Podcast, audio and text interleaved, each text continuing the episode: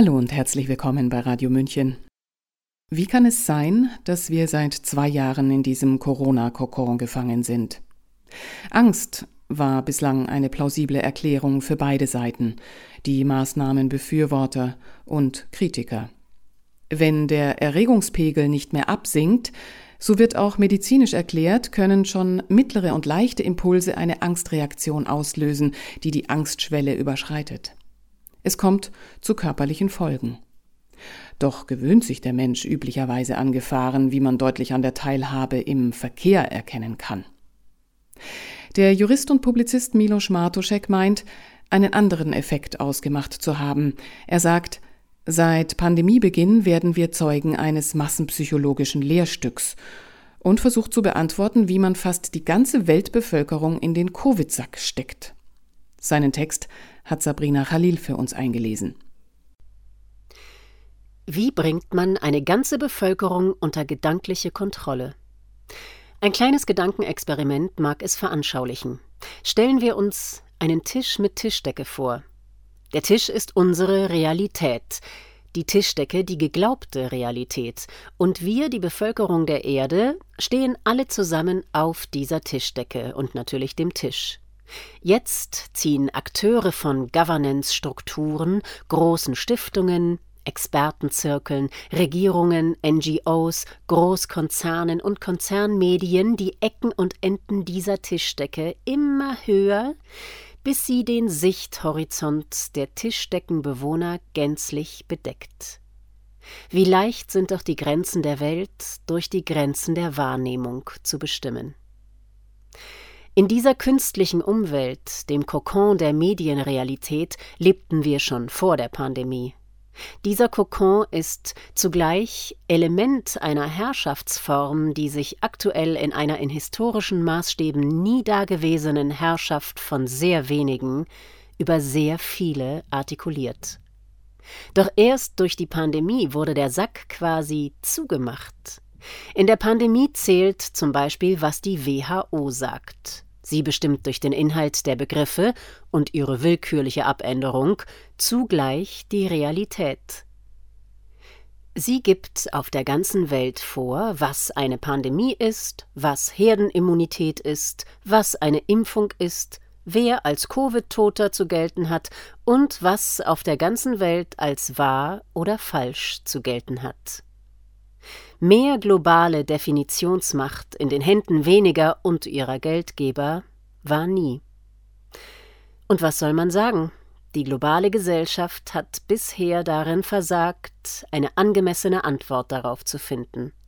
Denn was Realität ist, bestimmen bekanntlich Massenmedien. Sie haben die Macht, die Aufmerksamkeit auf nur ein Thema zu lenken und es dadurch erst groß zu machen. Massenmedien sind Massenablenkungswaffen, Weapons of Mass Distraction. Und nicht nur im Krieg, aber da besonders, werden Journalisten zu Magiern der Moderne. Sie können Dinge aus dem Nichts erschaffen oder zum Verschwinden bringen. Die gesamte Welt hängt gerade im fabrizierten Realitätssack fest. Sie strampelt und ruft und kommt doch nicht raus. Wie soll man auch erkennen, was sich außerhalb des Sacks abspielt, wenn man drinsteckt? So entsteht der Eindruck einer einzigen Realität, eines einzigen Problems, einer einzigen Lösung, getragen von einer vermeintlichen Mehrheit einer hypnotisierten Masse. Das Thema Psychologie der Massen ist nicht neu, aber es wurde noch nie in der Geschichte als globales Schurkenstück aufgeführt, überall zur gleichen Zeit, in der fast gleichen Intensität, eine schier unglaubliche Synchronisationsleistung. Im Laufe der Zeit wurde das Thema Massenformation durch viele Interpretationen gestaltet. Bei Gustave Le Bon, der das Thema als erster popularisierte, steht die Verdummung des Einzelnen in der Masse im Vordergrund. Als Individuum kann der Einzelne noch so intelligent sein, in der Masse setzt das Denken aus.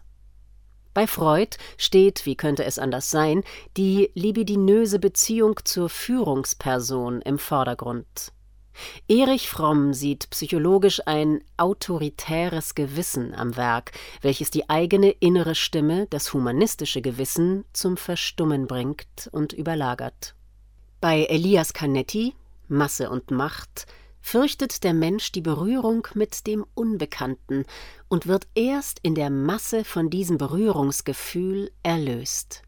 Wenn andere die gleiche Furcht teilen, wird sie dem Einzelnen vertrauter. Das Unbekannte spiegelt sich in den vertrauten Gesichtern der vielen, wird erfahrbar, sichtbar und dadurch weniger unbekannt. Die Masse als Projektionsfläche eines Phänomens dient der Entlastung des Einzelnen. Die Masse sediert und beruhigt das Gewissen. Matthias Desmet, Professor für Psychologie an der Universität Gent, denkt insbesondere Canetti psychoanalytisch und sozialpsychologisch weiter, ohne ganz auf den Gedanken Le Bons von der Steuerbarkeit und Manipulierbarkeit der Massen zu verzichten. Desmet, der auch an einem Buch zum Thema Massenformation arbeitet, dürfte derzeit weltweit wohl der sichtbarste Forscher zu diesem Phänomen sein. Er bringt besonders deutlich auf den Punkt, wie Massenformation entsteht und warum sie so unglaublich perfide und effektiv ist. Es gibt also eine Ebene der Voraussetzungen und eine Ebene der Folgen, die voneinander zu unterscheiden sind. Auf der Ebene der Voraussetzungen sind vier Elemente für eine Massenformation notwendig. Diese bilden sozusagen den Nährboden. Isolation, das Gefühl der Bedeutungslosigkeit, ein freischwebendes, diffuses Angstlevel, eine sich aufbauende Aggression. Bei Isolation mögen viele an Lockdowns und an das Social Distancing denken, aber genau genommen sind diese Phänomene nur die pandemiebedingte Spitze des Eisbergs. Anonyme Städte, Single-Haushalte, das Ausbluten von Vereinsstrukturen und das Verschwinden von Orten der Begegnung, gehörte das nicht auch schon vor Corona zur Isolation dazu? Das, was unter dem Begriff der Fragmentierung oder Atomisierung der Gesellschaft schon vor Jahren beschrieben wurde, förderte es nicht zugleich das Gefühl der Bedeutungslosigkeit? Die ständige Angstspirale in den Medien, egal ob Kalter Krieg, Waldsterben, Ozonloch, Tschernobyl, Arbeitslosigkeit, Terrorismus, Klimaerwärmung bis hin zu Corona, war das Geschäftsmodell der Medien, salopp gesagt, schon seit Jahren je etwas anderes als die Erzeugung von Beklemmung und die Erhöhung diffuser Angstlevel? Das Verrohen der Alltagssitten, die gestiegene Gereiztheit, war sie nicht schon vor Corona ein Thema gewesen? Es braucht insgesamt wenig Fantasie, eine Massenformation zu erkennen.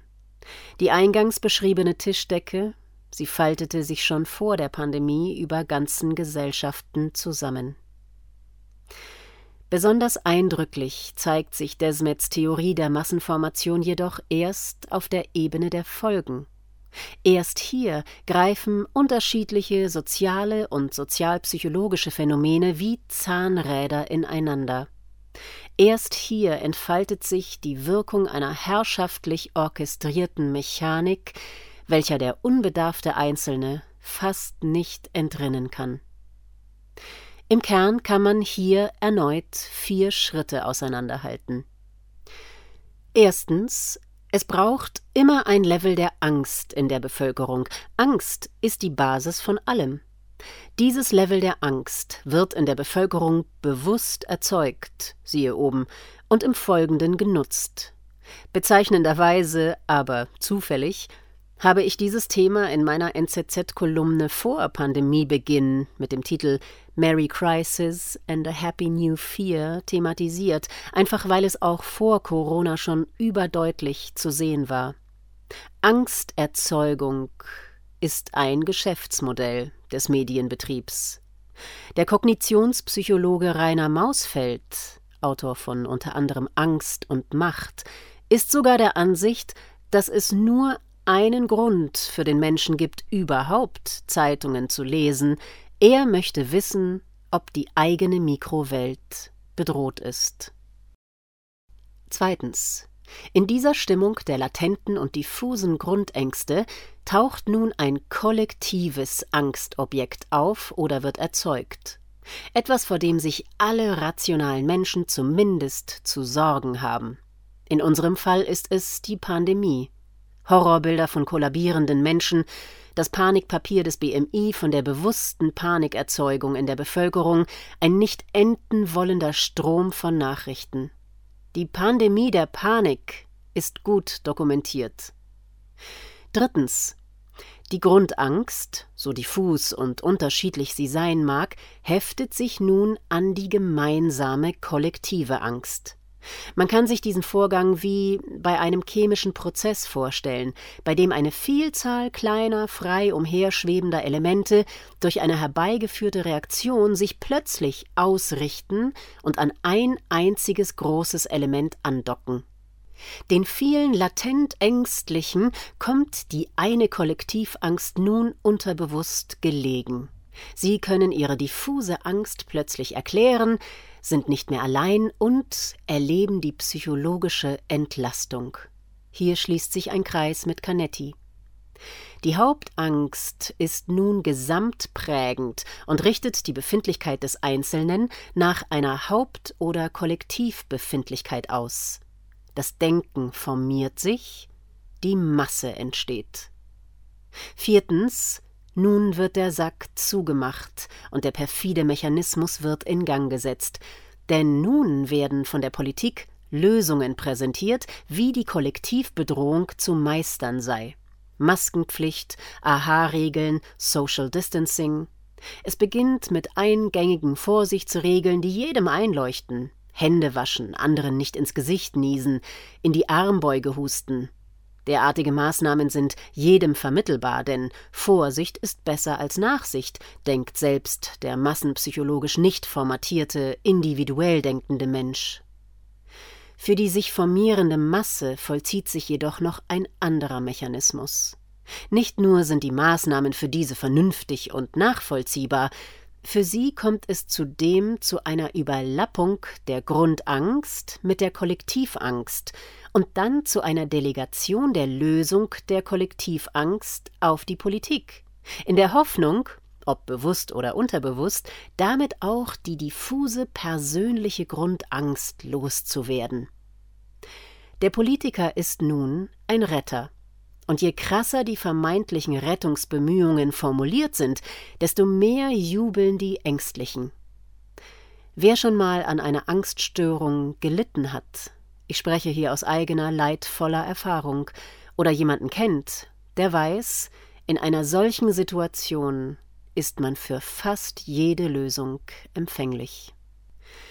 Dies ist das psychologische Stadium, in welchem man von einer Massenformation sprechen kann. Zur Bekämpfung der Hauptangst scheint nun jedes Mittel recht, und die Spirale fängt an, sich zu drehen.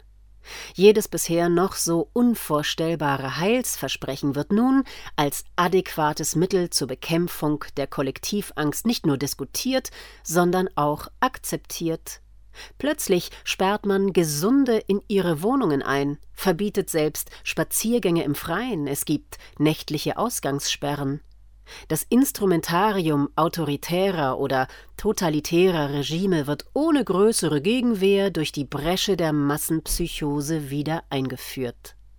Die wirsten Ideen der Vergangenheit scheinen plötzlich salonfähig. Wer all dies mit nüchterner Distanz betrachtet, und mit dem Zustand von vor zwei Jahren vergleicht, kann fast nicht anders als sich vorzustellen, dass nun alles möglich ist. Oscar Lafontaine hat dies in einer Folge von Alles auf den Tisch gesagt. Wenn jemand mit dem Vorschlag käme, dass nun alle ungeimpften auf eine einsame Insel zu verfrachten seien, bekäme er dafür womöglich eine Mehrheit. Der Soziologe Heinz Bude einer der Experten, die das Bundesinnenministerium im Frühjahr 2020 zum berüchtigten Panikpapier berieten, nahm in Bezug auf die Insellösung sogar das Wort Madagaskar in den Mund. Auch die Nazis hatten ursprünglich den Plan, alle Juden nach Madagaskar abzuschieben. Die Lage ist ernst, doch nicht ausweglos. Denn so wie die Situation der Massenpsychose von Menschen verursacht wurde, kann sie auch von Menschen aufgebrochen werden.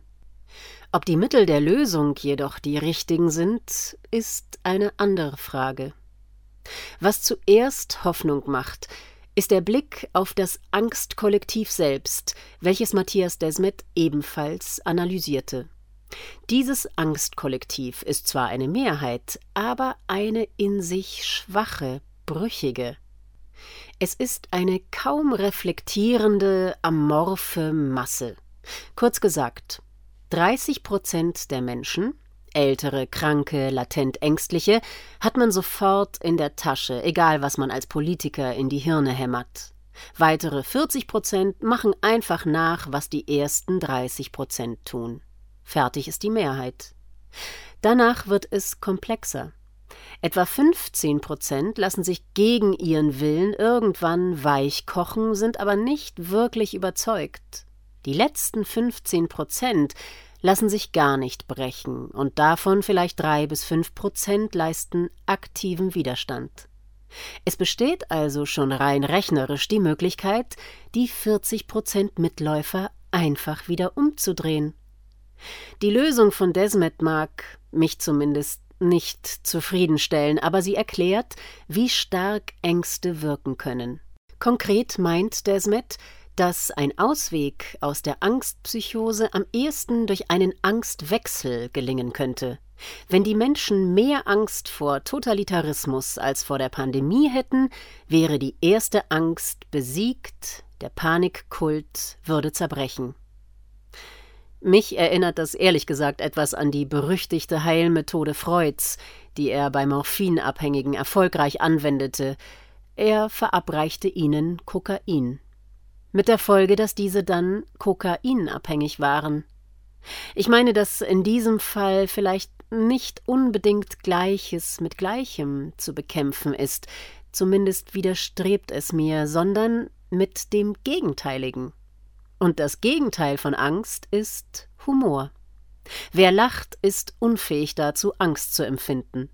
Es braucht vielleicht einfach nur mehr Satiriker, die sich trauen, ihr lustiges Metier wieder ernst zu nehmen. Selten war es wichtiger, auch wenn allen gerade nicht zum Lachen ist. Marco Rima aus der Schweiz ist sicher einer der ganz wenigen, der noch nicht durch Angst berufsunfähig geworden ist. Lisa Fitz ebenfalls. Und kürzlich scheint auch Serda Somunchu aufgewacht zu sein. Aber Zugegeben, es ist schwer, die tägliche Realsatire zu überhöhen. Sie hörten im Bannstrahl der Massenpsychose von Milos Martuschek, der zunächst auf seinem Blog Freischwebende Intelligenz erschienen ist. Gelesen hat ihn Sabrina Khalil. Mein Name ist Eva Schmidt und ich wünsche Ihnen eine kraftvolle Zeit. Ciao, Servus.